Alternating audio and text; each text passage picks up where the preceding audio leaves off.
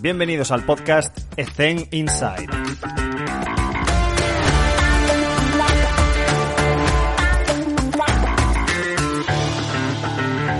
Muy buenas a todos. Eh, os quería primero pedir disculpas porque en esta, en esta entrevista con Guillermo, que ha sido súper interesante, eh, conecté el micro después de empezar la videoconferencia con Guillermo. Entonces no me lo ha leído y se me escucha pues con bastante eco y por el audio, perdón, por el micro del portátil, no por el, el micrófono. Entonces pediros disculpas en ese sentido.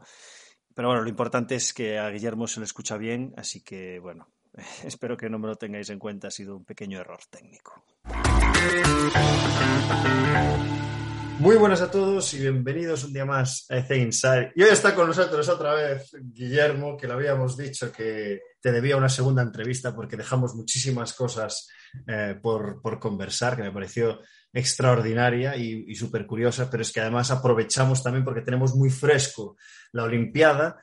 Guillermo, es un auténtico placer volver a tenerte con nosotros. ¿Cómo estás, tío? Alex, muy buenas tardes, un placer para mí también y bueno, pues encantado de estar con, con vosotros una vez más y que espero pues que esta, esta charla pues eh, ayude o inspire a alguien y sobre todo que pasemos un buen rato. Que pueda parecer oportunista incluso por los grandes resultados de Guillermo, pero reitero, iros a la entrevista que hicimos hace, ¿cuánto hace? Un, un año. Sí, hace? sí, un año y pico así. Ya, sí, ya sí, esto sí. ya estaba, ya estaba. Estaba en agenda. Que íbamos, que íbamos, a hacer otra y, y aquí estamos. Y además voy a citar eh, una frase maravillosa, que es la de esto es como cuando te enrollas con la, la chica que te gusta, ¿no? Nos lanzamos, esto no hay que planificarlo, es venga, vamos a hablar y que sea lo que Dios quiera, tío. Pues esto es lo mismo. Vamos a Guillermo, por ello. ¿Por dónde empezamos, tío? Eh, lo que tenemos más fresco. Pues yo creo que los juegos es lo que más tenemos más fresco, porque la verdad que vengo todavía con un poco de jet lag, así que pues es lo que más reciente tengo de poder charlar sobre ello. Pues cuéntanos, tío, ¿qué, qué, qué, qué es lo que ha pasado en la Olimpiada? ¿Cuál ha sido la experiencia? ¿Cuál ha sido el background? Un poco la historia, porque eh, el que no haya podido verlo, pues eh, viéndote en el podium, eh, ¡buah! se me acaban de poner los pelos de punto otra vez eh, esa emoción se percibía, o sea, traspasaba la pantalla y, y en la entrevista ya en el, en el, backstage, pues ya, pues ya, no disteis muchos detalles, pero se percibía. Entonces, Guillermo, cuéntanos esta historia. Pues, pues mira, Alex, ha pasado mucho porque ha pasado mucho y mm. esto lo voy a desarrollar ahora. Ha pasado mucho, ha sido un, un cúmulo de experiencias y emociones muy, muy, muy grande porque veníamos de un contexto muy complicado, muy complicado. Han sido, para mí, era mi primer, mis primeros juegos, por lo tanto es la primera vez que cumplía ese sueño de, de estar allí. Pero claro, pues eh, había muchas piedras en el camino. Ha habido pues un, unos últimos años con el tema de la pandemia muy complejos. Mm. Hemos hecho en, en, dos años tres cambios de entrenador. Te puedes imaginar eso. Claro, las manos a la cabeza de todos los técnicos y, y todas las personas que nos asesoran, ¿no? En plan, pero loco, a un año de los juegos o a dos años, bueno, en fin. Luego, pues, eh, una vez que terminó la, la, pandemia y pudimos arrancar un poco esa, esa temporada para los juegos, pues eh, Gerard se lesionó, eh, tuvo un fibroma en el pie derecho y tuvieron que intervenirle. Por tanto, pues ya sabes que estas cosas al final dependen mucho de, de, de los plazos de recuperación de la estructura. Muchas veces hay que reoperar y, y, no sabes realmente cómo va a quedar aquello, ¿no? Por tanto, estábamos eh, con los dedos cruzados, eh, esperando que los plazos se respetasen, lo que nos comentaban los médicos y el resto de profesionales. Y bueno, pues un poco con, con, fe en que todo podía salir bien, pero que también podía salir mal, que esa es la, la parte de realidad que, que, te podía llegar, ¿no? Nos cambiamos de ciudad también, nosotros estábamos entrenando en el CAR de Madrid y bueno, pues decidimos trasladar a nuestra residencia a Sevilla, un poco porque en el CAR de Madrid había, estaban habiendo casos de, de COVID, donde tenían que estar 14 días encerrados en la habitación, eso pues a nivel deportivo te, te rompe mucho. Y luego también porque Gerard, por temas familiares, pues tuvo que, que, marchar para allá y yo pues me lancé a la piscina también y dije, mira, si tenemos que entrenar a tope, en las mejores condiciones es donde a nivel psicológico estemos más cómodos y podamos desempeñar nuestra, nuestra, nuestro trabajo, que es entrenar. Entonces, pues nos fuimos para allá, una apuesta arriesgada, porque como te digo, a menos de, a, a menos de un año pues será arriesgado el cambiar de entrenador y de todo de nuevo, pero bueno, pues eh, la realidad es que mm, pues ha sido una apuesta muy buena. Eh, hemos estado entrenando este año allí con un enfoque diferente, si quieres mm. profundizar más en esto, mm. que nosotros veníamos de entrenar pues quizás eh, la prueba de 400 por en medio, quizás un poco por arriba incluso, y ahora pues este año hemos decidido trabajar con un entrenador que es especializado en, en sprints y velocidad corta nos ha aportado muchísimo porque nos ha aportado un enfoque completamente diferente al que veníamos trabajando y yo creo que nos ha enriquecido en todos los niveles.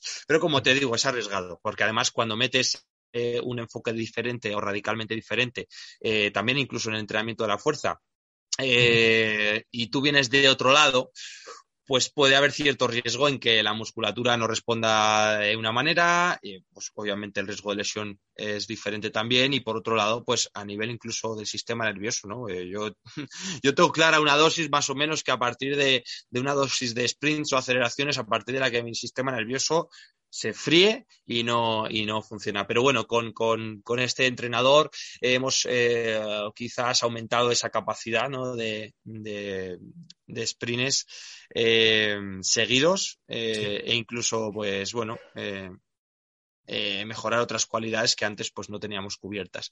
Y bueno, pues la verdad que eh, nos plantamos en los juegos con grandes expectativas porque los últimos tres meses antes de los juegos han sido agónicos, pero agónicos de, de, de verdad que incluso en toda mi carrera deportiva he podido sentir esa quemazón en, en el pecho, en las piernas, en el corazón y digo, mira, o palmamos o somos campeones no hay más. Es decir, o palmamos o somos campeones porque estos eran los juegos que tanta rabia eh, teníamos que sacar ambos.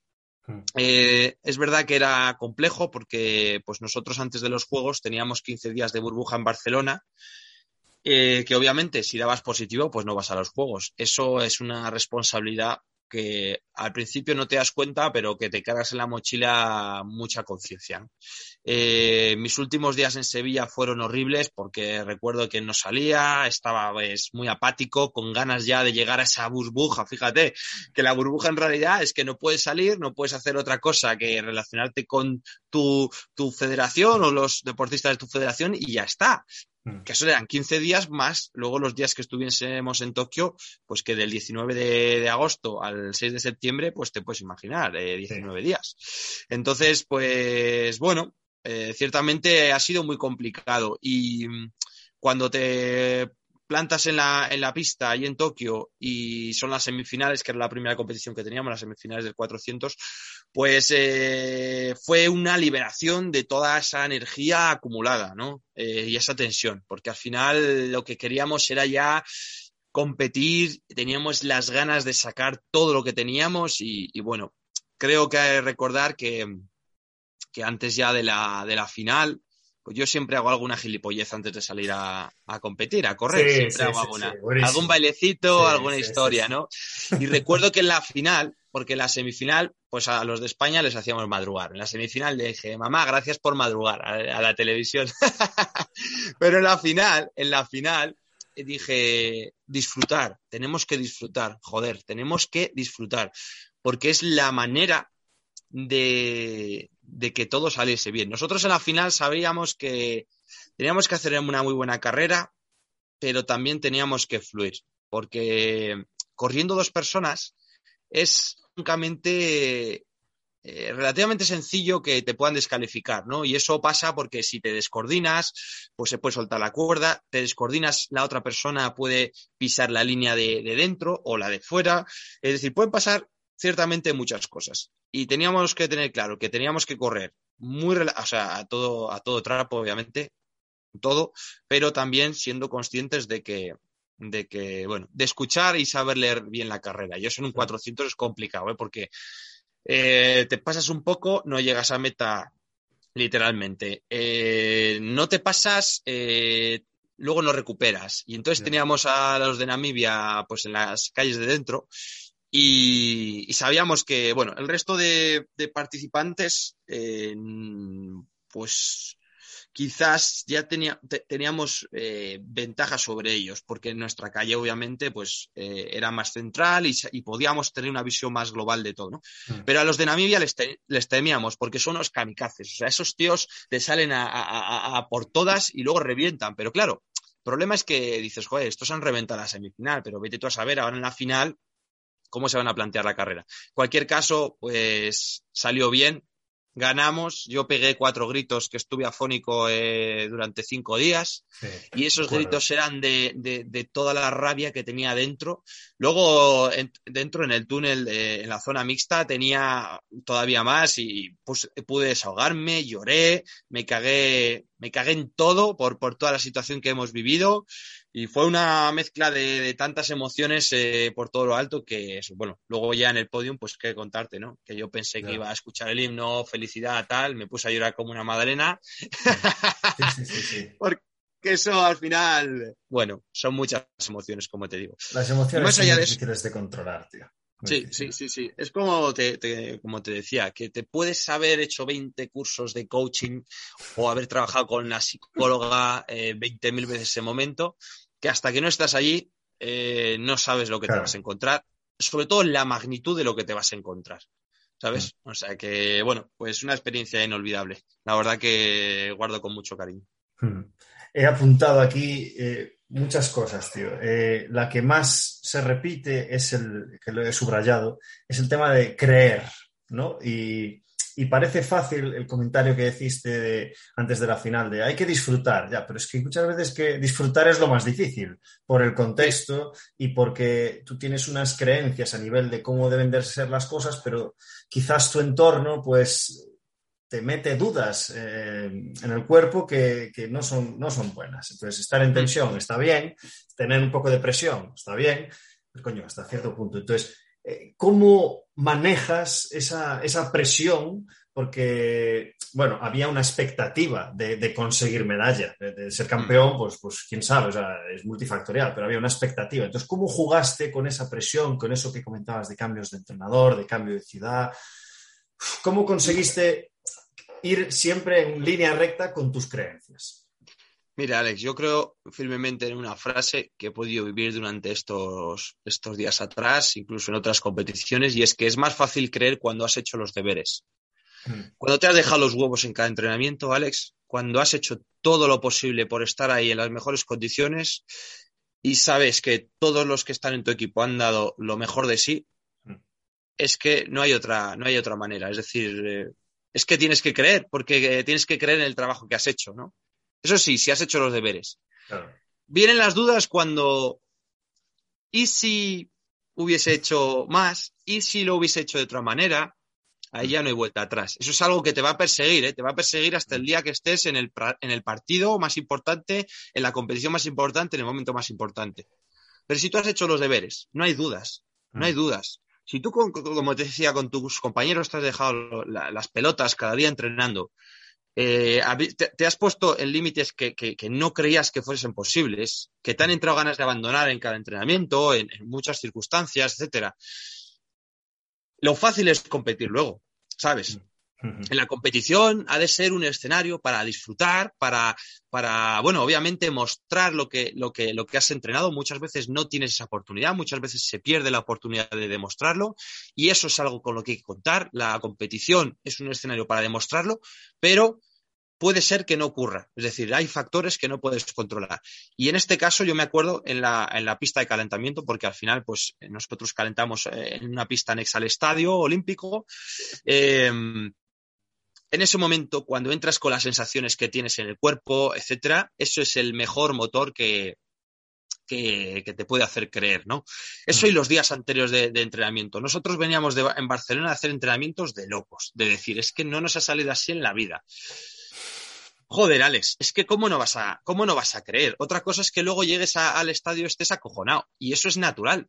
Eso es natural porque en nuestro deporte, eh, desafortunadamente, te lo juegas a una. Mm. No tenemos varias balas, no tenemos unos playoffs, no tenemos una competición que se alargue en el tiempo. Es una competición donde está muy bonito ganar un europeo, un mundial, pero los juegos ocurren cada cuatro años o cada cinco años si hay pandemias de langostas o hay pandemias de otro tipo. Y en este caso, es una bala, porque es una bala, solo tenemos una bala. Mm. Eso, eh, bueno, pues lo puedes ver como, joder, es la única bala que tengo en cuatro años para sacar todo lo que tengo y dedicar y seguirme dedicando a esto, ¿no? Porque al final nuestras becas, nuestros premios económicos dependen de, de lo que hagamos en los juegos. Pero más allá de eso es, es un momento para disfrutar. Mm. Es un momento que te mereces. Es un momento en el que tienes que estar saboreando. No puedes estar amargado. Y, y eso te lo digo desde la experiencia, pero también siendo consciente de la dificultad de llegar a ese punto de fluidez. Mm. Yo estaba acojonado antes de salir, pero acojonado con esa tensión que es positiva no significa que no lo disfrutase. ¿Vale? Es decir, yo creía en mí, creía en mi equipo, creía en la persona que tenía al lado y sabía que al margen de lo que pudiese suceder, que podían ser muchas cosas, íbamos a llegar a la meta con, opciones con opciones y bueno, con opciones sabíamos, el planteamiento de la carrera, te lo desvelo, era llegar al 300 cerca del Namibio. Nos podía sacar 5 metros, ese era un margen que nos podíamos asumir, porque luego él hace el petardazo del siglo por lo general, pero si entrábamos con él o cerca de la última recta, estaba sentenciada prácticamente la carrera, porque nosotros la, última parte de la carrera la tenemos más fuerte que todos los atletas que, teníamos en, la, en la final. Y así fue. Así fue. De hecho, pues. Podrías, es que seguro que te lo sabes, no sé cuál fue, ¿qué, hicisteis? ¿50 y cuánto? 50, 50, 60. no, 50, 40, perdón, 50, 40. Seguro que te sabes cada segundo sí, esa carrera. Sí, sí. ¿Podrías hacer un flashback de, de, qué es lo que ha pasado desde, desde el pistoletazo? Te lo digo, pistoletazo. Yo salgo con la máxima tensión posible, porque Gerard reacciona muy rápido al sonido. Entonces yo ahí tengo que estar a mi 300% de la salida.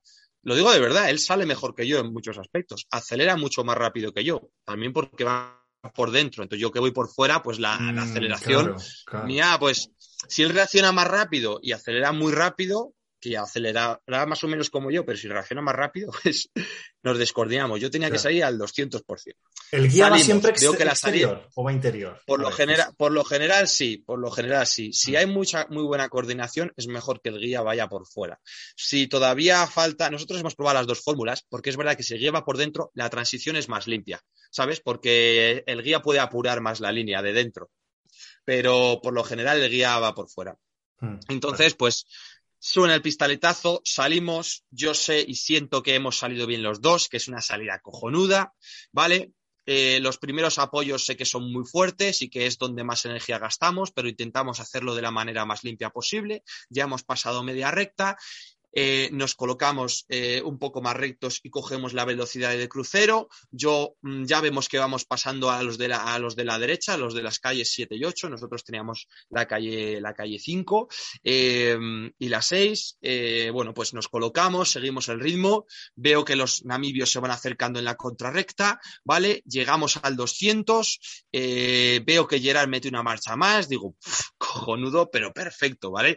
O sea, veo que que los namibios son más conservadores porque yo les veo por el rabio del ojo a la izquierda, los demás están bastante descolgados, creo que no tienen muchas opciones, solo hace falta no, no liarla ni cagarla en la curva porque la segunda curva es el más, lo más peligroso porque vas fatigado, te puedes desorientar, te puede chocar, perder un montón de tiempo, por favor que sea limpia la transición, que sea limpia la transición, llegamos a la última recta, nos coordinamos súper bien, Gerard pincha un poco pero se mantiene, me asombra porque en los últimos entrenamientos pega unos petardazos de fuegos artificiales, llegamos, vemos que estamos en el 350, que no se acerca a los de Namibia, digo, me cago en todo, Gerard, me cago en todo Gerard, que vamos a por todas, ya pues, pues vamos. Ah, eh, hablaste con él, se lo comentaste. La euforia, no, la euforia, no, no, no, no, no, eso ya con la, cuerda, con la cuerda ya lo sabes, porque vas, vas braceando con, con, con, más emoción, con más energía. Yo veo a Gerard un poco la cabeza, Gerard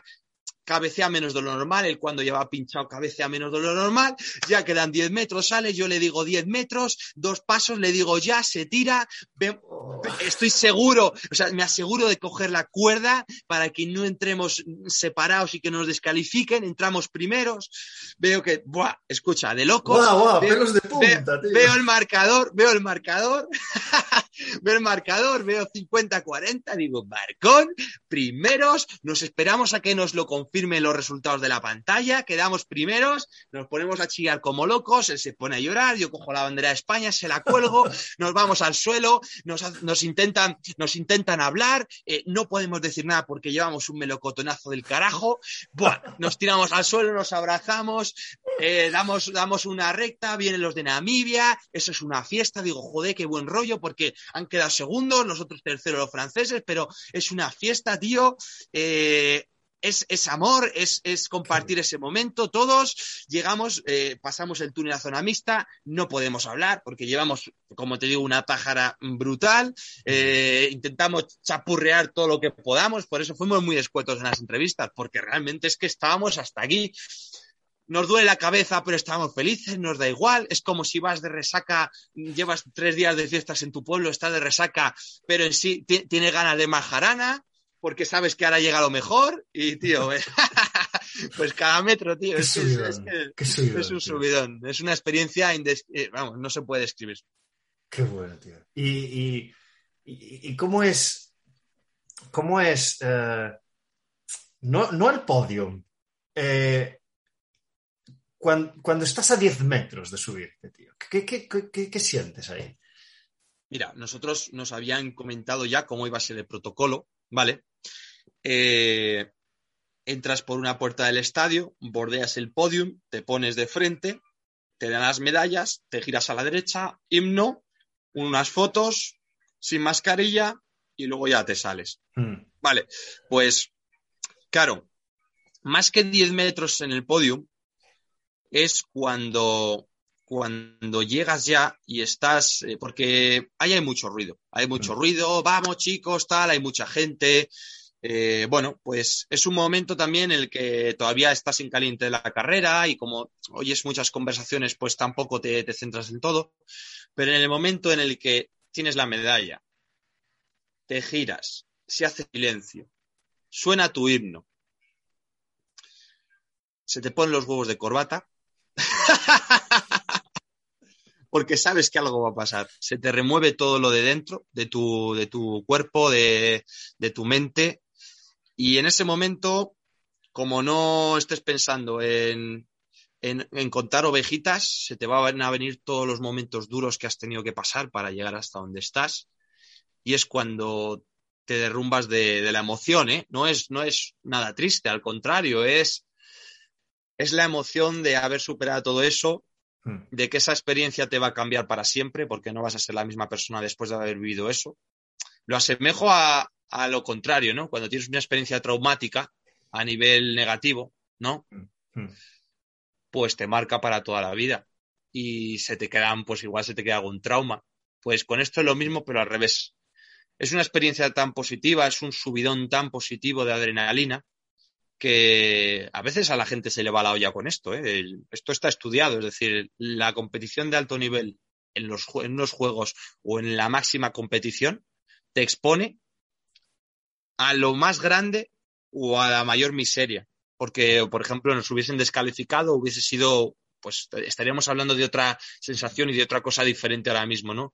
Mm. Entonces te expones a, a reacciones o a emociones tan dispares, pero que son muy intensas, ambos lados, eh, que es, es difícil encontrar la neutralidad en todo eso, ¿no?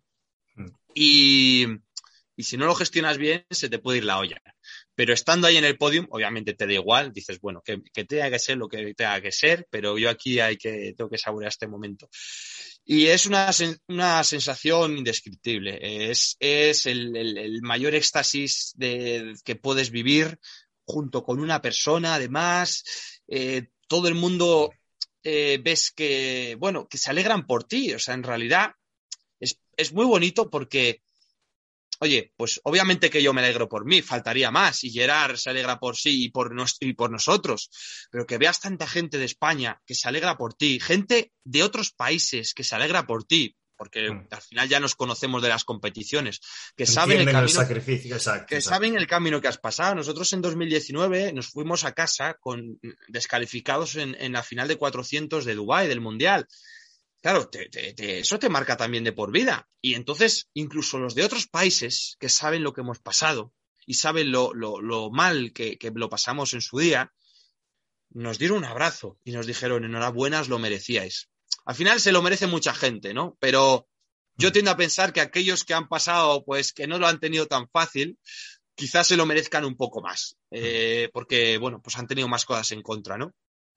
Y la sensación fue, ya te digo, eh, pues que ojalá te paso el vídeo y si quieres lo, lo vuelves a poner en la entrevista porque, porque es una locura. Qué bueno. Guillermo Rojo, campeón olímpico. Sí, señor. ¿Y ahora qué? Bueno, ¿Y ahora qué? Bueno, bueno, bueno, bueno. Esa es una grandísima pregunta que, que fíjate cómo es esto del deporte, Alex. No terminas de una y ya te metes en otra. Quizá porque el ser humano, eh, no sé, seguro que le pasa a otros deportistas también, termina una cosa y ya tiene en mente otra. Me, hubiese, me gustaría, con la mano en el corazón, disfrutar más de esto y no ser tan... Pluriempleado, quizás. Pluriempleado y más allá de eso... Eh, claro, porque, perdona, estabas, cuando estabas en Tokio estabas opositando para astronautas ya. Claro, correcto, correcto. Madre mía, madre mía. Efectivamente, efectivamente. Esa es la historia. Esa es la historia. Entonces, bueno, como ese proceso ahora, pues sigue, es verdad que yo durante Tokio y la, y la, perdón, la burbuja no tuve que hacer nada. Ahora estoy esperando a la, al, al, correo, haciendo F5 cada cinco segundos. No sé si notas un tic que tengo aquí. Porque se supone que de aquí a noviembre me, nos comentarán los, la, quién pasa a la siguiente fase y quién pasa a la fase de los exámenes eh, psicológicos, psicotécnicos, etcétera, ¿no? que es la mm, segunda mm. fase de todo este proceso. Eh, esa es una de las partes que, que, bueno, pues que tengo entre manos, ¿no? La ambición de ir al espacio. Em, no, no sería algo negativo si me dicen que no en esta convocatoria, porque realmente será un compromiso. Ahora mismo, pues en, el, en lo alto, lo alto de mi carrera deportiva, pues bueno, me gustaría seguir, por lo menos hasta París. Y claro, pues lo otro, pues eh, oye, que si llegase, pues oye, ojalá, ojalá tenga que ser decidir entre ser astronauta y volver a unos juegos, ¿no? Ojalá tenga que ser, mm. eh, pues eso. ¿Qué prefieres, pizza o hamburguesa? Pues oye, las dos son la hostia, a, los que le gusten las dos, claro. Pero oye, pues yo eh, me gustaría seguir entrenando, intentar llegar a París. Por otro lado, soy consciente que el estar en los Juegos me ha costado 16 años de mi carrera deportiva desde que empecé a entrenar en serio. Eh, es natural y es normal que ser astronauta, que sería mi siguiente objetivo, costase lo mismo, ¿no? Sería de recibo, sería algo. Porque el camino, como te decía antes, eh, es más valioso cuando, cuando no es tan fácil. A mí si me lo ponen muy fácil o todo es muy fácil y tal, pues, pues hombre, sería la leche, claro, sería lo más mm. directo, ¿no? Pero que no me, no me abruma la, la posibilidad de que sea que no y que, y que tenga que esperar. Digo que tenga que esperar porque soy tremendamente cabezota eh, hasta la extenuidad y... Pregunta idiota, pregunta idiota. ¿Eres demasiado joven para ser astronauta? No, no soy demasiado joven y menos en esta convocatoria. ¿Por qué? Soy joven, pero de 20 astronautas que, se seleccionan durante este año, la mayoría son astronautas en reserva. ¿Qué quiere decir esto? Que son astronautas que van a estar en formación continua mm. hasta su primera misión. Y aquí voy a dividir. Astronautas en activo, bueno, astronautas que se seleccionen para misiones a corto o medio plazo, son astronautas que se van a formar cuatro y cinco años antes de su primer vuelo espacial. Astronautas en reserva, pues probablemente sean astronautas que se formen 8 o 10 años antes de ir a su primer vuelo espacial, que van a ser astronautas, que van a viajar al espacio, correcto, pero que van a tener pues más, más tiempo, ¿no? Eh, de formación. Esto es una ventaja para mí. Yo tengo 29 años. Si yo estoy 8 años formando, me planto con 37. Si tengo 10, estoy con 39. 10 años formándome con la formación que ya llevo en el ámbito de las ciencias del deporte y en otros ámbitos de la fisiología, etcétera. Eh, no necesito una formación especializada, Alex, para, para ir al espacio. Con 10 años, ellos se encargarán de que yo la tenga. Especializada no, súper especializada. Porque al final es casi el mismo tiempo que llevo formándome desde que empecé la universidad. Al final, o sea, es decir, tal. Eh, pues bueno, ahora, ahora también pues eh, empieza el doctorado. pues un camino todavía más largo de, que seguimos en, una formación continua. Y el doctorado es el resultado no de que me quiera dedicar a la investigación full time en los mm. próximos años, para nada. Soy una persona que necesita estar en las trincheras.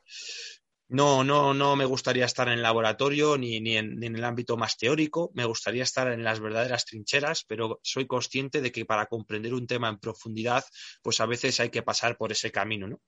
En este caso, el doctorado pues, va a ser sobre la creación de dispositivos de entrenamiento para el espacio, eh, para entornos de microgravedad y bueno, pues actualmente tenemos un proyecto muy bonito que es una especie de dinamómetro, un hand grip, pero adaptado a movimientos más funcionales de empuje, tracción y triple extensión para valorar la fuerza en entornos de microgravedad en el espacio, pero también para entrenarla. Al final, el objetivo es eh, disminuir la pérdida de fuerza y la pérdida de masa muscular en el espacio, pero principalmente la pérdida de fuerza. La fuerza, como sabes, es la función, ¿no? La función de, mm. del movimiento eh, la, la, masa muscular, pues bueno, es una estructura, pero lo que, lo que es importante es que esa estructura genere una fuerza, genere movimiento, genere estabilidad, genere salud y, y, nos genere posibilidades. No nos sirve de nada tener una grandes cantidades de masa muscular si no es funcional, sobre todo en el espacio. A otros niveles, a nivel estético ya ahí no me meto, pues sería un, otro, otro melón que abrir, pero en el ámbito del espacio, pues es necesario que esa masa muscular que tenemos, que se va deteriorando, pues sea lo más funcional posible. Para eso hay que crear nuevos dispositivos de entrenamiento que nos uh -huh. eh, permitan llegar a, a bueno, a quizás porcentajes de la máxima contracción voluntaria mayores, con dispositivos pues cada vez más pequeños, independientes de la, de la, conexión constante de la red eléctrica y que sean seguros, ¿no? Y este pues es un dispositivo de 1,3 kilogramos que no pesa nada y además que de, de, entrenamiento de la fuerza nos permite valorarla en un entorno pues que de por sí ya es complicado. Así que, pues esa es la temática del doctorado. Tengo muchísimas ganas y bueno, pues esa es otra de, mientras espero una cosa, si me dicen si sí o si no, pues estoy con esto. Y luego, pues, de hecho la hemos probado, como sabes, estoy de preparador físico del de, de Austrian Space Forum y la Agencia Espacial de Israel en misiones análogas. Ahora en octubre tenemos una misión en, en Israel, en el desierto de Negev donde pues un grupo de seis astronautas análogos pues van a estar allí confinados durante un mes y medio mm. y vamos a probar este tipo de tecnologías entre otras, pues hay tecnologías que son rovers para la, recolección de muestras eh, en entornos lunares, en entornos marcianos, eh, bueno, drones que permiten un mapeo de la superficie y de las, los tubos de lava eh, para, bueno, para la exploración de, de, los mismos, también con sensores de, de, marcadores biológicos, es decir, marcadores que puedan identificar potenciales fuentes de vida y también como experimento psicológico sociológico. Al final seguimos investigando cómo el confinamiento, cómo el aislamiento, las altas cargas de trabajo, la, los ambientes extremos en temperaturas eh, afectan a, nuestro, a nuestra manera de pensar y de relacionarnos. ¿Esto le vas a dar una futura salida comercial a estos dispositivos para la gente sí. de a pie? Sí, correcto, correcto. Siempre en el espacio siempre se intenta que la inversión que se hace para, para estos dispositivos en el espacio claro. revierta positivamente en, en la, en la Tierra. Sociedad. Al final, este dispositivo lo bueno que tiene es que al ser tan portátil y ser tan multifuncional, eh, podría revertir positivamente que en aquellas poblaciones que no tienen tanto acceso a instalaciones deportivas y sobre todo en poblaciones más envejecidas que son las más similares a, a los astronautas, ¿no? Eh, pues aquellas eh, poblaciones que tengan una pérdida porcentual muy grande de, de, masa ósea o de densidad mineral ósea. Estos mm. dispositivos no, no, no, no es como una barra o como los, pues una kettlebell, una mancuerna, ¿no? Que al final tienes una carga axial eh, y compresiva en muchas, en muchas estructuras óseas que te pueden llevar a una lesión o te mm. pueden llevar a una degeneración más, más temprana.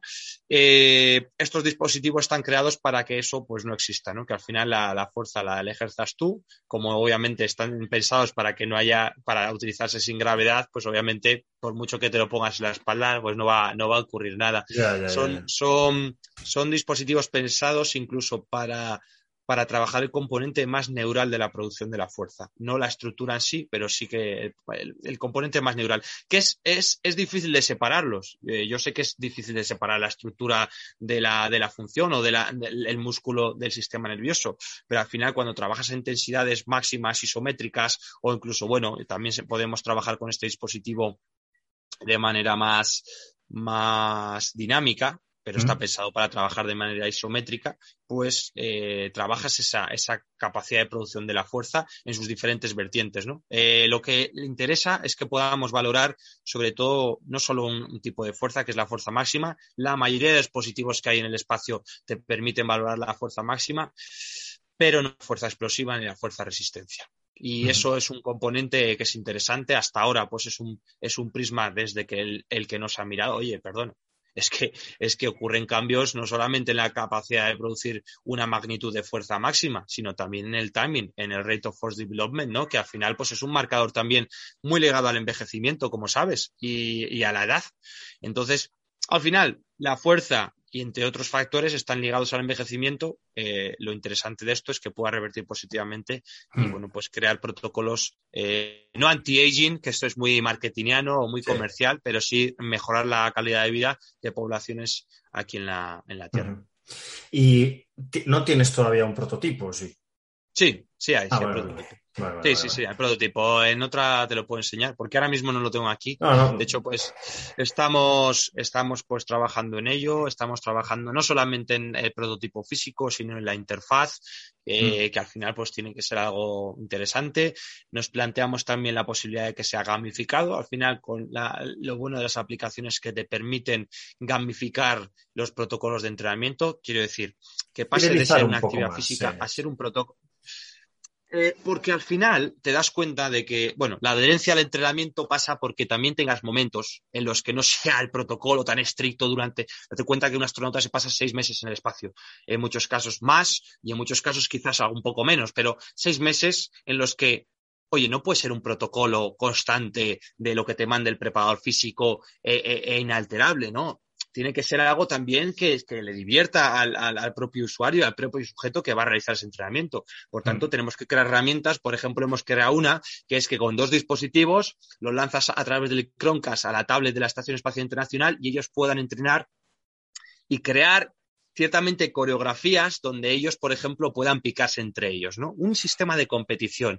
Esto, bueno, ya, esto ya nosotros lanzamos la idea, no, creas que no se ponen pegas con esto, ¿eh? mm. porque siempre la competición eh, lleva también a veces a conflicto.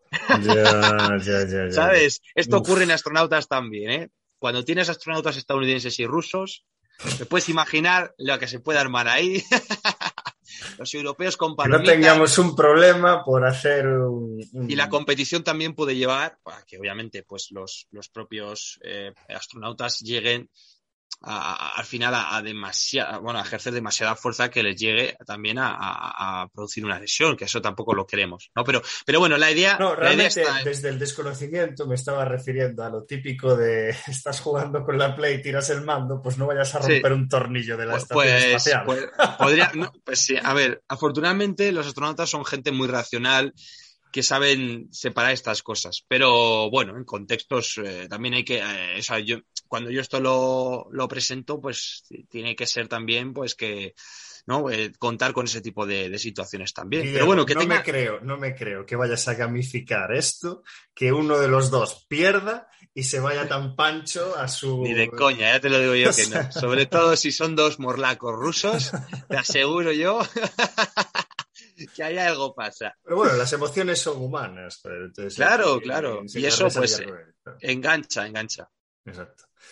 Em, tengo aquí apuntadas unas cosillas. Eh, tengo que reconocer que, de hecho no lo he vuelto a hablar contigo, pero a mí todo este tema de, del espacio y tal me, me abruma por un lado porque es vastísimo y hay tanta ciencia detrás que desconozco, evidentemente, soy un, lelo hablando de estos temas, pero a raíz de esa entrevista contigo, eh, mi novia un poco te odia por ello, encendiste en mí una, un espíritu de querer saber más. Es, esto, es, esto es totalmente cierto. O sea, eh, sí.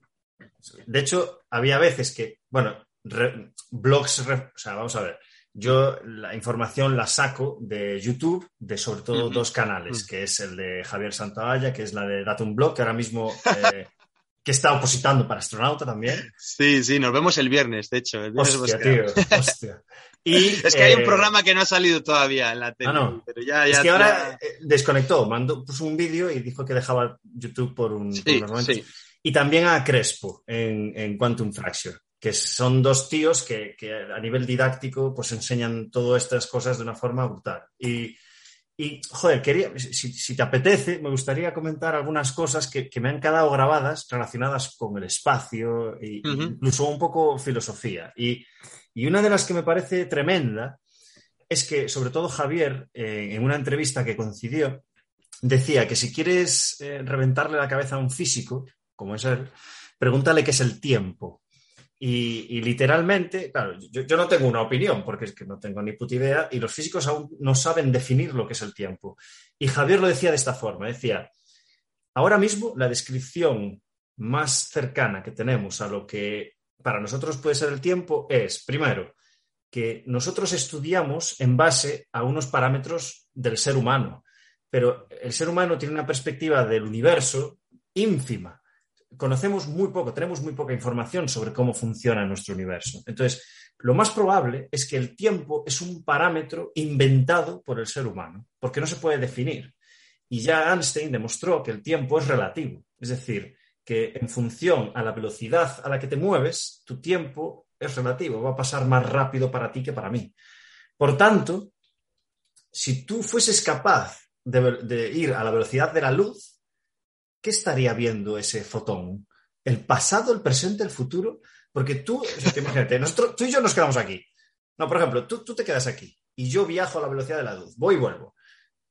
El tiempo, tú, estás muerto y yo, para mí ha sido unas, unas, unas, pocas horas. Entonces, ¿qué es el presente, el tuyo o el mío? Porque el tiempo es diferente. Lo que cambia es la duración, pero ¿qué, ¿qué, es el tiempo? Buah. Y todas estas cosas, pues, te, te estallan la cabeza. Es una locura. Es una locura. Yo creo que el tiempo es, algo también inventado por el ser humano para darle dimensión a las cosas, ¿no? Al contrario de lo que, se piensa, lo que se piensa que el tiempo es el cuándo, para poner el cuándo o las cosas en una línea temporal, es el dónde y la dimensión del dónde, es decir, cómo de grande es esto, ¿no? Al final, en, el espacio, cuando las dimensiones son muy grandes, se mide todo en años luz, hmm. ¿sabes? Es decir, se mide en tiempo, se mide en tiempo, porque porque esa es una dimensión mucho más certera cuando tratamos de medir, eh, pues bueno, grandes cantidades de distancia, ¿no? Y, la realidad es que, como bien dices, el tiempo eh, es, un, es una unidad diferente para, para cada persona, cada, para, para cada, cada cosa diferente. Lo bueno del ser humano es que tenemos un consenso en ello, que nos hemos puesto de acuerdo. Una de las pocas cosas que nos hemos puesto de acuerdo para tener, pues obviamente, una organización, una manera de organizar la sociedad. El tiempo nos organiza, el tiempo nos permite eh, consensuar ¿no? una actividad y una organización del ser humano. Para una hormiga probablemente sea muy diferente la percepción del tiempo y para, pues yo qué sé, pues un extraterrestre de, un, planeta a 5.000 años luz, pues probablemente tenga, tenga una cosa diferente. El tiempo también da sentido a, a nuestra vida, ¿no? Porque ciertamente es que somos caducos, tenemos mm. la muerte, eso es algo que, hasta día de hoy es, impepinable, nacemos y la palmamos, ¿no? y tenemos ahí un tiempo entre medias en el que pues a veces vas a los juegos, haces el, te das una vuelta a una pista rápido, te cuelga una medalla, curiosamente, no sé por qué, y hacemos entrevistas para, para que los demás también disfruten un poco de, todo esto, ¿no? Em, el tiempo da, da sentido a, ello, ¿no? Eh, el tiempo es el, el el amigo, la mosca cojonera, el colega de mosca cojonera que te está recordando que de aquí a unos años estás en una caja de pino o estás debajo o estás incinerado eh, y, que, que, tienes que espabilar. Yo creo que prefiero, a mí me gusta planteármelo de esa manera, ¿no? Es decir, algo, algo que hay que agradecer que hayamos consensuado, que hayamos inventado, porque te pone un pie, un pie en la realidad. Pero como bien dices, cada, cosa es que para cada persona, para cada individuo es algo diferente. Además, eso describiría, o sea, se, eliminaría la típica pregunta de cuándo empezó el tiempo. La respuesta es sencilla, nunca, porque no existe el tiempo, es un parámetro inventado. esto No lo digo yo, o sea, lo, dice, lo decía el chico este con toda la razón del mundo y explicando mucho mejor. Os aconsejo que vayáis a este canal. Hmm. Eh, y y comentaba también, eh, ¿cómo, era el tema este? Porque este era, este era más complejo. Eh, a ver si me acuerdo del tema este, porque estaba relacionado con el tiempo también, si no lo recupero después. Ah, Guillermo, en nuestra entrevista anterior eh, también comentabas el tema de, las, de, las, estas, de las preparaciones hacia los viajes a la Luna. No solo hablaste bastante sobre Marte en la entrevista anterior y, dijiste, si tenemos tiempo, que me acuerdo, eh, podemos charlar sobre cómo se preparan unos viajes hacia la Luna, que está un poquito más cerca, es un poco más, tenemos más conocimientos y tal. Eh, ¿Qué nos puedes comentar? Cosillas curiosas que, desconocemos sobre cómo se, cómo se montan todos estos viajes. Te puedo comentar que los viajes a la Luna, por cercanía, son viajes en los que, bueno, la preparación física es muy importante, pero no se va a trabajar desde el punto de vista desde la degradación o desde, bueno, o desde la exposición del ser humano al ambiente de microgravedad mm. prolongada, sino que va a ser eh, un ambiente de microgravedad, lo primero cambiante, porque va a ser una gravedad primero eh, cero eh, durante el viaje a, a, la Luna y luego pues una gravedad de un octavo del de la superficie de la Tierra cuando estén los astronautas allí en la Luna. Eh, las misiones de este tipo van a ser primeramente de pues, ir hacia allí, recoger muestras y evaluar ciertos parámetros de, nuestro satélite y volver. Es decir, al final no van a ser eh, misiones más largas de 15, 20, un mes, eh, un mes y medio. ¿Vale? Al final, por tanto, el desacondicionamiento físico que va a ocurrir no va a ser tan exagerado como misiones a la Estación Espacial Internacional y mucho menos, pues obviamente, a, un viaje a Marte. Por tanto, la preparación física va a tener, o sea, se cambia el objetivo y cuando se cambia el objetivo cambia todo. Lo interesante es que allí, pues, estés acostumbrado a trabajar en diferentes entornos gravitatorios.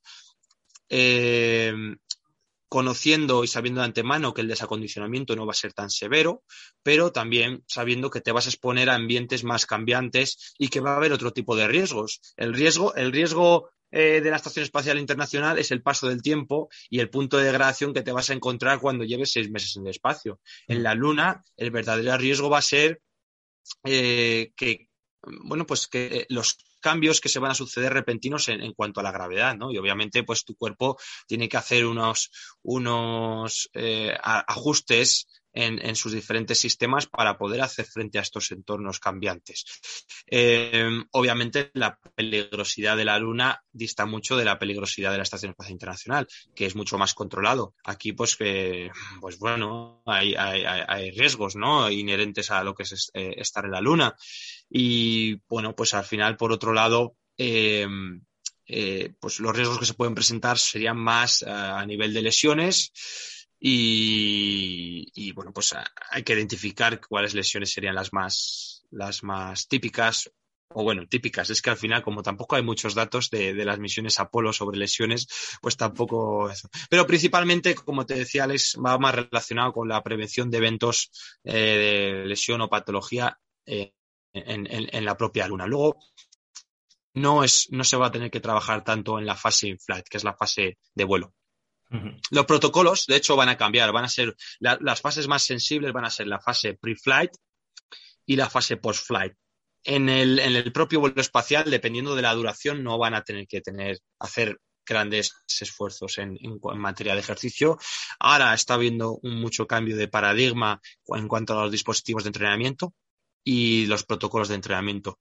De hecho, ahí, pues, en, en, en Reino Unido y en Noruega, pues hay mm, un dispositivo que ganó una especie de concurso uh -huh. eh, para ser el próximo dispositivo que, que viaje a las misiones del programa Artemisa. Este dispositivo pues, permite realizar entrenamiento de fuerza, pero se ha enfocado más en el entrenamiento pliométrico. Se va a probar este mes de octubre en un vuelo parabólico en, en Francia eh, y consiste pues una especie de, de trineo tumbado donde pues el, el, sujeto pues realiza una acción de, de empuje el dispositivo eh, el sujeto pues se desliza a través del trineo mm. y a través de unos pistones le devuelve esa fuerza que ha efectuado eh, y realiza una acción pliométrica, ¿no? Es decir, eh, se, se, se, tumba y bueno, pues hace como una especie de salto, ¿no? En la parte de más arriba del salto rebotaría y abajo, pues para continuar con ese salto tiene que volver a rebotar. Por tanto, pues eh, no solamente lo que es la acción pliométrica en sí para el sistema nervioso y para los tendones, sino también para a nivel articular. Es decir, los impactos articulares son los que nos permiten mantener y preservar la masa, la masa ósea, entre otras cosas, junto con la, propia compresión, no tiene por qué ser intermitente.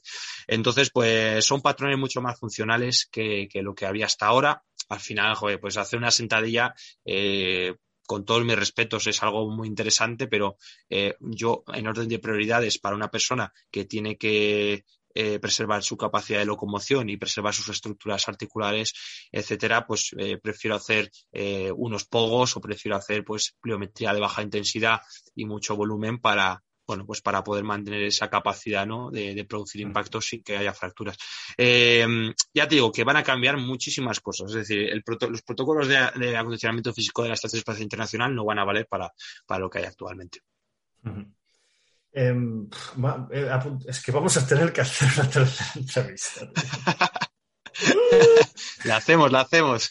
me, acordé, me acordé de lo que te quería comentar antes, pero eh, me lo guardo porque quiero continuar con esto, porque me hiciste recordar una historia que comentó eh, Javier también en su blog, en una entrevista, y decía, eh, vosotros seguro que os acordáis de Armstrong cuando aterrizó, en el, dicen que aterrizamos en el 69, ya, ya no sé si creérmelo o no, supongo que sí, pero Armstrong no fue el único que viajó a la Luna y había no. un, un, personaje que se llama Michael Collins que no bajó a la Luna, que se quedó en la, en la, en la nave orbitando. orbitando.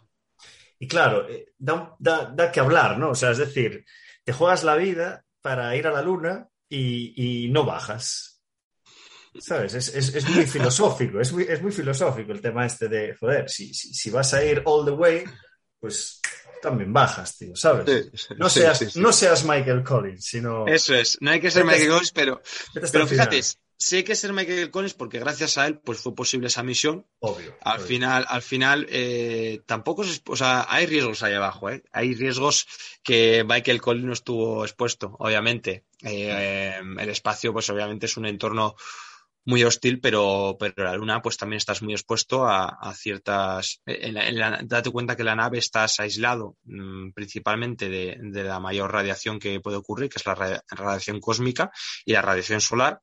En, el, en la superficie de la Luna, por mucho, bueno, pues mucho aislamiento que tengas con el traje, te da obviamente más dosis que en, que en una nave. Mm. Y luego, pues, eventos que pueden haber ocurrido, pues, es verdad que si fuese Michael Collins me daría rabia ver los vídeos de mis colegas saltando a uno, con, uno a partido por ocho, un octavo de la gravedad de la Tierra, conducir un rover y, y pasárselo bien. Pero, pero gracias a Michael Collins pues fue posible eh, la, ¿no? ese aterrizaje. Claro, él era responsable de que, de que los astronautas volviesen a la... Efe efectivamente, a la... tenía una responsabilidad importante. Mm. Y yo creo que, bueno, él sabe su papel desde el principio, ¿no? Le forman para eso. Eh, pues bueno, no sé, ojalá. Estaba preparado psicológicamente. Sí, sí, sí. Pero coño, no se pueden turnar, joder. sería lo ideal, sería lo ideal, pero al final, ya te digo que en el espacio tienen cada uno su protocolo bien definido y, y es mm. muy complicado. Probablemente estaría incluso de backup, es decir, de que si pasa a uno pues es, ah. de otros astronautas estuviese indispuesto, pues él sería el siguiente en bajar. En plan, pues Michael Collins estaría, ¿qué pena que no le diese cagalera a mi colega Armstrong, ¿sabes? Este, también comentaste en, en, primicia, yo creo, que nuestra generación iba a ser, con, o sea, íbamos a poder contemplar avances en investigación espacial, sobre todo en investigaciones en Marte, pues eh, súper reveladoras. Y, y, a raíz de esto, pues, pues seguí leyendo, seguí viendo este tipo de vídeos y tal, y resulta que parece ser que eh, Elon Musk quiere morir en Marte, con una colonia de un millón de habitantes.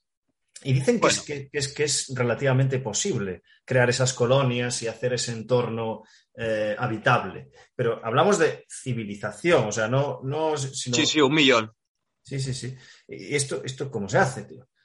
Esto, en nuestra generación. O sea... Esto, esto es a, a nivel actual es inviable es inviable. Eh, no, no existe tecnología, fíjate, ni siquiera hay vuelos programados para ir a Marte por mucho que Elon Musk diga 2030 y pico, eh, etcétera, mucho menos eh, una, una, colonia de, de, un millón de personas. Para eso hace falta una infraestructura espectacular. Mm. Ya debería, para, para poder llegar a ese ratio, ya debería haber personas allí viviendo de manera permanente y todavía nos falta eh, una cosa muy importante, que lo primero que hay que tener en cuenta que los primeros vuelos, al menos los primeros cinco años desde que se empiece a viajar a Marte, van a ser vuelos de ida y vuelta. Es decir, no van a ser bases permanentes, ¿no? Eh, ¿Sabes lo que pasa, Alex? Que esto de un científico, eh, bueno, pues podrías, podrías dudar un poco, pero, pero este personaje es un chalao de verdad. Y este personaje tiene, tiene medios. Digo personaje desde toda la absoluta admiración sí. ¿eh? que le tengo. Sí, sí, sí, sí, sí, sí. Eh, puede hacer posible eh, cosas que a priori parecen imposibles, ¿no? Como los cohetes reutilizables hace 10 años o hace 20 años, pues te hubiese dicho más de lo mismo, ¿no? Y quiere poner unos satélites para tener wifi en todas, en todas partes. Bueno, eso, eso es una realidad ya astrónomos se están quejando porque están impidiendo la detección claro. de asteroides y estas cosas. Efectivamente. Una hilera de satélites. El proyecto Starlink ya está en marcha. De hecho, ya puedes contratar el internet. Te sale un poco más caro, pero a cambio, pues tienes ¿Sí? internet en. Sí, sí, sí. Como beta tester, es decir, no, no, no contratado pues con, con una línea habitual, pero como, como para probarlo sí que se puede contratar. Creo mmm, que eran 100 dólares al mes, sí. que no es nada descabellado para una tecnología de, de este tipo. Tienes que instalar la antena y todo eso, que es quizás un poco más engorro. No te llega directamente a, a la, al, al, aparato del wifi, pero, pero es interesante. Entonces, por, por tanto, yo eh, creo que va a ser inviable que nuestra generación vea un, un, millón de personas en una colonia de esas características. Para eso haría falta pues mm, un hábitat espectacular o un proceso de terraformación que eso ya eh, obviamente llevaría muchísimo más tiempo a día de hoy con la tecnología actual y con la tecnología a, a corto plazo futura pero sí que creo que esta persona mm, puede llegar a Marte antes que, que, las naciones, que las agencias espaciales en sí. Él tiene los recursos. Eh, lo que tenemos claro es que pues, es un personaje que gracias a, ser un megalómano, porque es un megalómano, piensa lo grande. Yo soy el, el mega, yo soy un megalómano low cost, ¿vale? Es decir, pues yo hago cosas más chiquitas y este tío es un megalómano eh, a lo bestia. Es decir, es, es, una, es una pasada lo cómo piensa este tío y, y las eh, y probablemente a muchas de las cosas que piensa o quiere realizar pues no le salgan pero pero fíjate que, que de él sí me creo que vaya a ir a, a, Marte antes que muchas agencias espaciales públicas y que se vaya a plantar incluso en la Luna antes que, que la NASA por ejemplo de nuevo.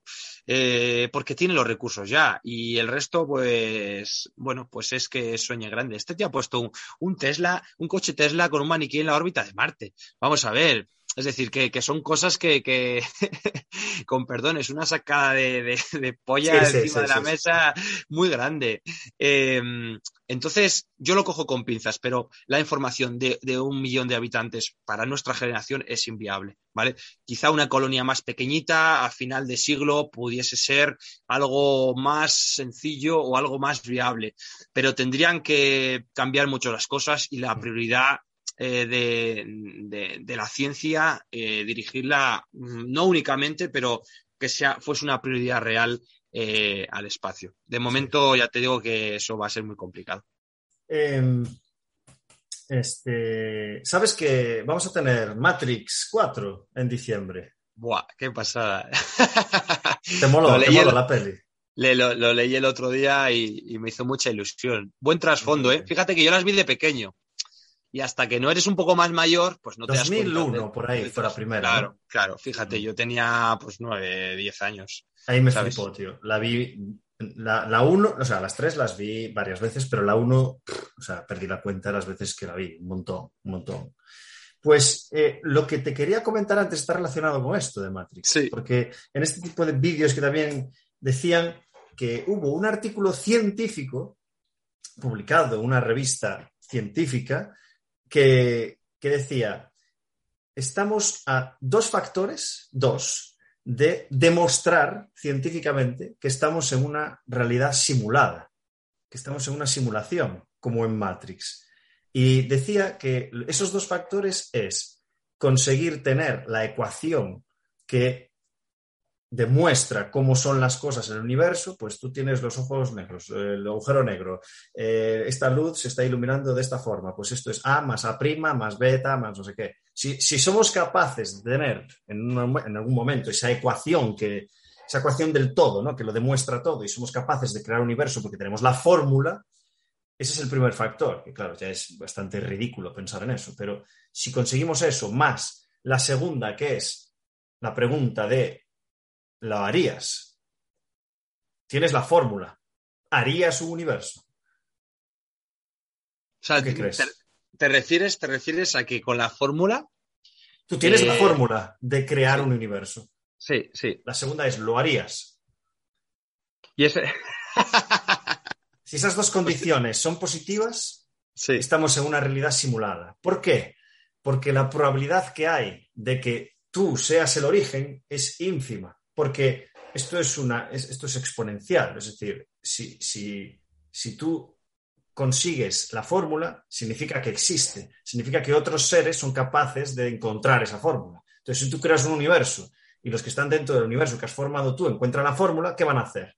Otro universo y otro universo, es exponencial. Entonces, ¿qué probabilidad hay de que tú seas el primero? Ínfima. Entonces, estás en una realidad simulada.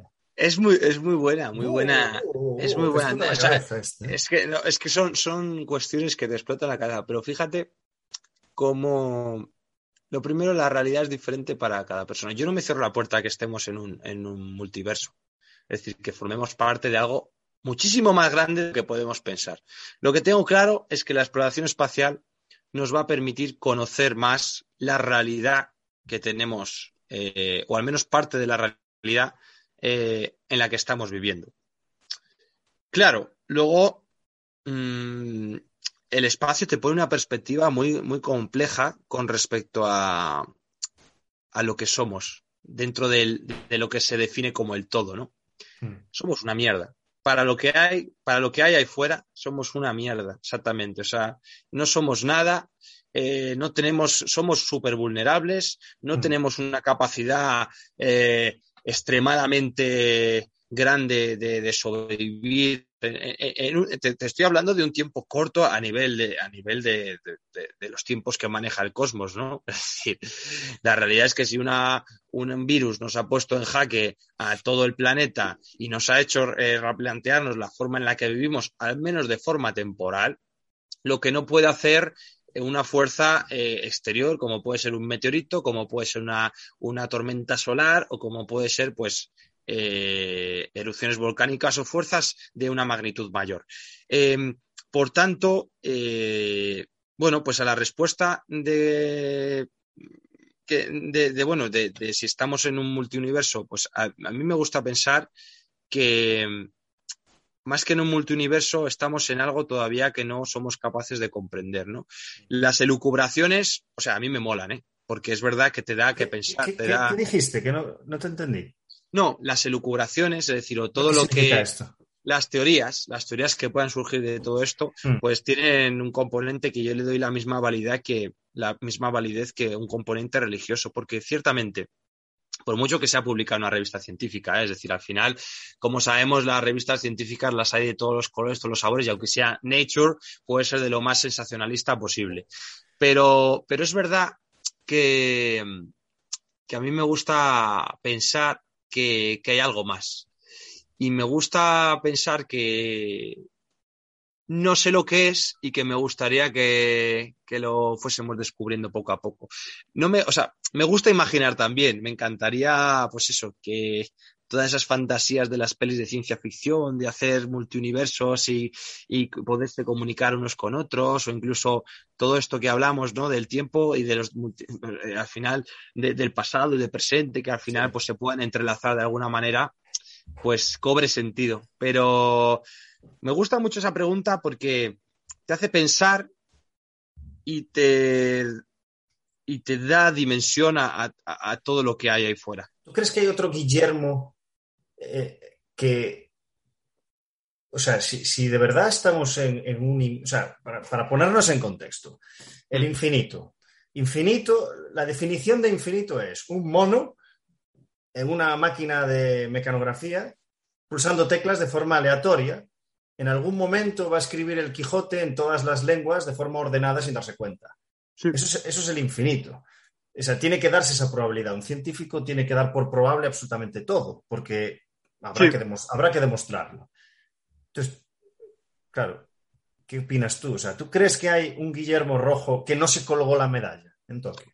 Podría ser, podría ser. Al final, si lo piensas de una manera menos espiritual, no somos más que materia ordenada de una forma concreta, con una activación o con una energía concreta, un nivel de energía concreto, ¿no?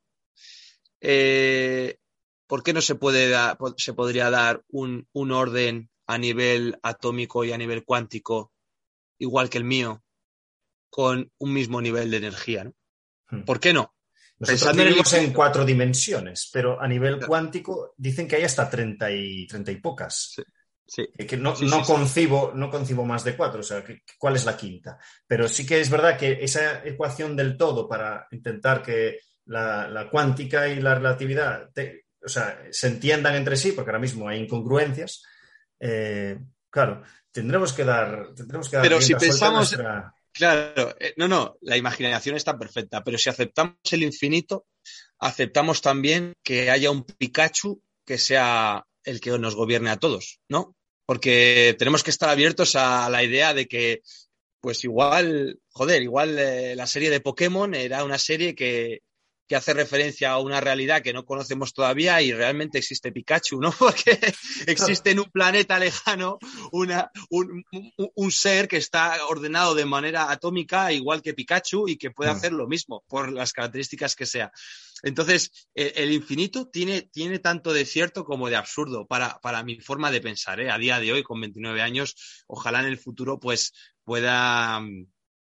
Eh, pues eso, pues igual pienso de, de, una manera diferente. Pero estos debates, Alex, me, me, me, me gustan mucho porque te hacen estrujarte una vuelta de tuerca al cerebro, ¿no? Igual que algunas películas, yo ahora, ahora mismo estoy viendo Tenet de Christopher mm. Nolan. Sí. Eh, pues es una película que habla bien del tiempo, que habla de, de la posibilidad, ¿no? De, de, revertir el tiempo para algunos objetos o algunas cosas o algunas personas o algunos escenarios ostras, eh, te, te, explota. Bueno, los viajes en el tiempo son posibles. O sea, esto ya está demostrado que podemos. Teóricamente, viajar. teóricamente sí. Teóricamente podemos viajar en el posible. tiempo hacia el futuro, nunca hacia el pasado, pero sí hacia el futuro. Y es moverse más rápido. Ya está. Eso, eso es demostrado. Eh, pero eso. claro, toda esta creatividad, imaginación de, cómo podrían ser las cosas, eh, a mí me llama mucho la atención porque te hace replantear efectivamente lo que decías tú de, de, cuán pequeñitos somos y, y cuán grandes hacemos los problemas que tenemos. Que ojo, que, que, muchos son, o sea, yo soy ahora mismo una persona pues que, que, que vive una situación pues, pues súper agradable, es decir, no tengo, no tengo ningún problema a nivel familiar, ni a nivel de salud, ni he tenido ninguna desgracia. No, no, no estoy relativizando, ¿eh?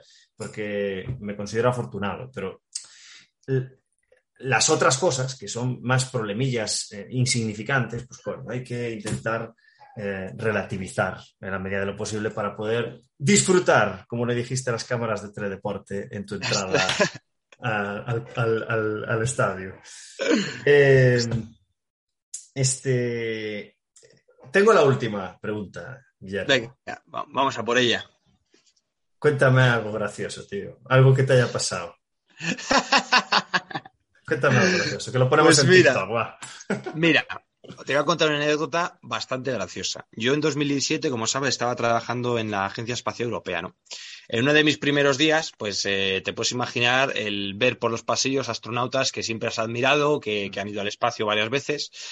Y bueno, pues yo siempre intentaba hablar con ellos, ¿no? Me cogía, oye, pues iba por su despacho, oye, perdona, mira, ¿te importaría? Soy nuevo por aquí, nos gustaría, me gustaría que nos tomásemos un café y, joder, pues soy ciertamente un fanboy tuyo y me gustaría, pues, eh, pues que pudiésemos charlar y conocernos. Vale, vale, fenomenal, tal, mira, pásate a las cuatro y media y charlamos. Esto una astronauta italiana, ¿vale? Samantha Cristoforetti. Lo voy a decir ya porque Total, que empezamos a hablar, yo tenía pues un cuaderno con muchísimas preguntas, ¿vale? Ella me dijo, solo tengo 45 minutos, ¿vale? Solo tengo 45 minutos porque obviamente, pues es un... Ella, ella te- tenía que seguir trabajando. Joder, estás, es astronauta, está en activo, lleva un proyecto además que se llama Spaceship, eh, Spaceship EAC, que es eh, la creación de estructuras que no sea para hacer habitable la, la luna, la, la luna, y tenían un proyecto pues muy bonito. Y bueno, me concedió 45 minutos que para mí yo decía, bueno, más que suficiente. Sí. Bueno, eh, minuto 20. Yo no tenía las preguntas ordenadas por prioridad, es decir, tenía las, eh, las preguntas ordenadas por, eh, pues según se me habían ido ocurriendo y yo las apuntaba, ¿no? Sí. Y llega una pregunta muy, pues estuvimos hablando de todo, llega una pregunta muy interesante que yo tenía. Digo, oye, mira, Samantha, así en petit comité, eh, ¿qué hay del sexo en el espacio, no?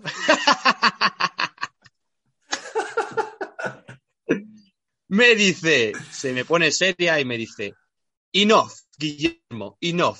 Y se va. Además que entre, entre la racionalidad que tiene ella, porque es como ya lo he comentado en alguna otra entrevista, es como, como ciertamente un robot, es una persona súper racional y muy seria, pero con un acento italiano, que a mí me hizo mucha gracia, ¿sabes?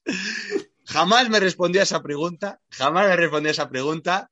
Los próximos días y los próximos meses que yo estuve allí, no me atrevía ni a mirarle a la cara, ¿sabes? Oye, mira, o sea, no pude acercarme a decirle, oye, perdona Samantha, perdona por esa pregunta tan atrevida.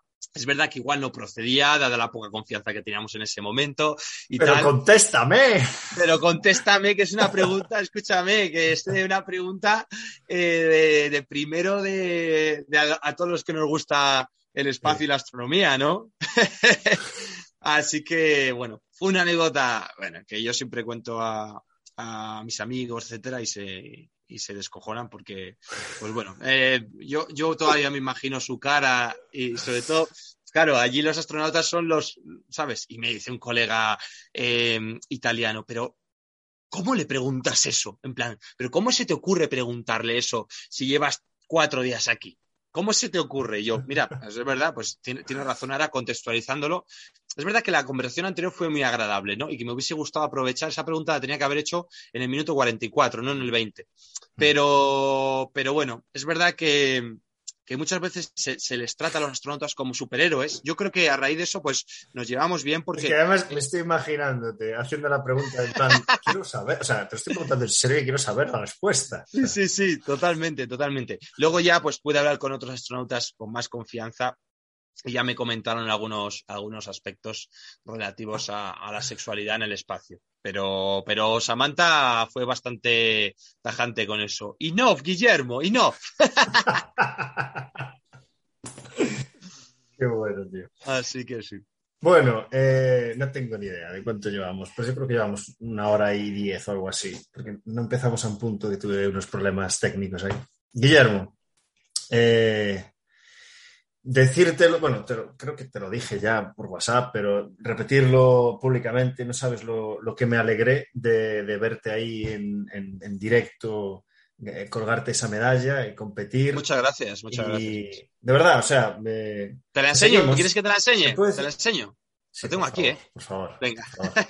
dame un minuto. Noé.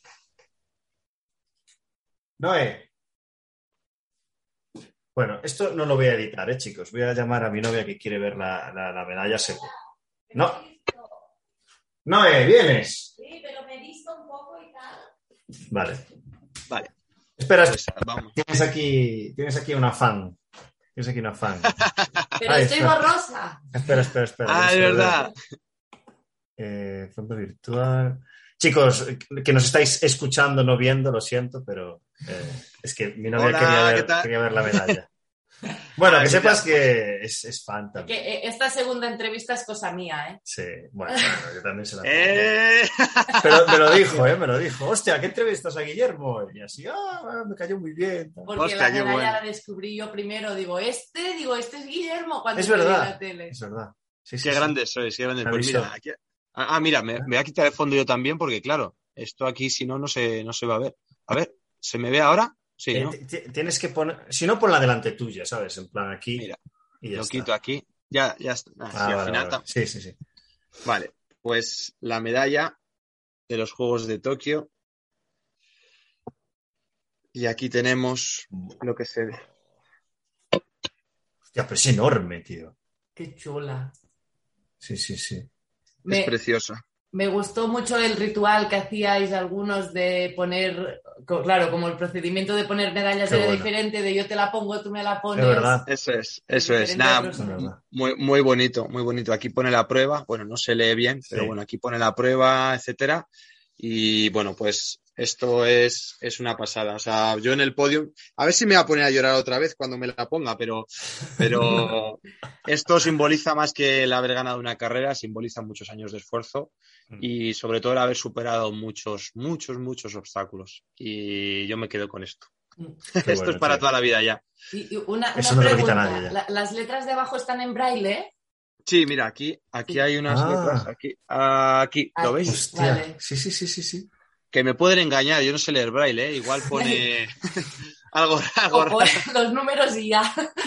No, pero creo que pone Tokio, Tokio 2020. eh, y bueno, creo que, mira, aquí en la, aquí en el lado, no sé si se ve, aquí veis, Sí, Que hay la una que es el Sí, oro, sí, ¿no? sí, sí. eso es correcto, eso es correcto. Aquí pues indica para la persona ciega que es, que es la medalla de oro. Hostia, qué bueno. Así que sí, sí, sí. Nada, una no, pasada. no sé si la gente te está escuchando. Ah, bueno. Porque el micro está aquí, digo. Bueno, Él- te oye, pues me él te escucha oye. él, a lo mejor me escucha. Sí, sí, yo, yo, yo sí leo, sí leo. Y nada, pues Muy bonito, ¿eh? Preciosa, tío. Un Pues placer, eso- no os molesto más. Vale, venga, Gracias. vamos, vamos. Gracias. Es que era, eh, no, no podía perderse. es fan. Eh, pues nada, Guillermo, me alegro un montón de haber tenido esta segunda entrevista contigo, que, que la he disfrutado un montón, tanto yo- más que la, que la primera, sobre todo con todo el contexto de lo que ha pasado y, y me alegro un montón de que, de que te haya salido todo muy bien después de tanto esfuerzo y sacrificio, que muchas veces, pues, lo que dicen, ¿no? Que se pierde mucho más de lo que se gana. Pues coño, cuando ganas hay que disfrutarlo al 100%. Efectivamente, efectivamente, efectivamente. Ganar es una excepción, ¿eh? Exacto. Que no exacto. se olvide. Prefiero Así que que- termines tú, así que yo siempre digo lo mismo. eh, mucha suerte en lo, en lo profesional, pero sobre todo en lo personal. Guillermo, muchísimas gracias por estar con nosotros. Termina tú la entrevista. Bueno, que gracias por, por este espacio para poder expresarme. Esta entrevista me ha gustado especialmente por poder hablar de cosas menos convencionales y Mm. también pues por permitirnos filosofar un poco, ¿no? A través, a- a- pues eso, eh, sobre la vida, sobre el tiempo, sobre el espacio, sobre lo que aporta la exploración espacial al, al ser humano y que espero pues que algún día pueda cumplir eh, otro sueño eh, más, el, más que el de los juegos, que es el de, el de poder viajar al espacio. Perfecto. Pues a- de aquella haremos una tercera entrevista. Perfecto. Muy bien. Cogemos tío. el hilo. Perfecto, Guillermo. Muchísimas gracias por tu tiempo y muchísima suerte en todo lo que hagas, ¿vale? Muchas gracias, Alex. Un abrazo, cuídate.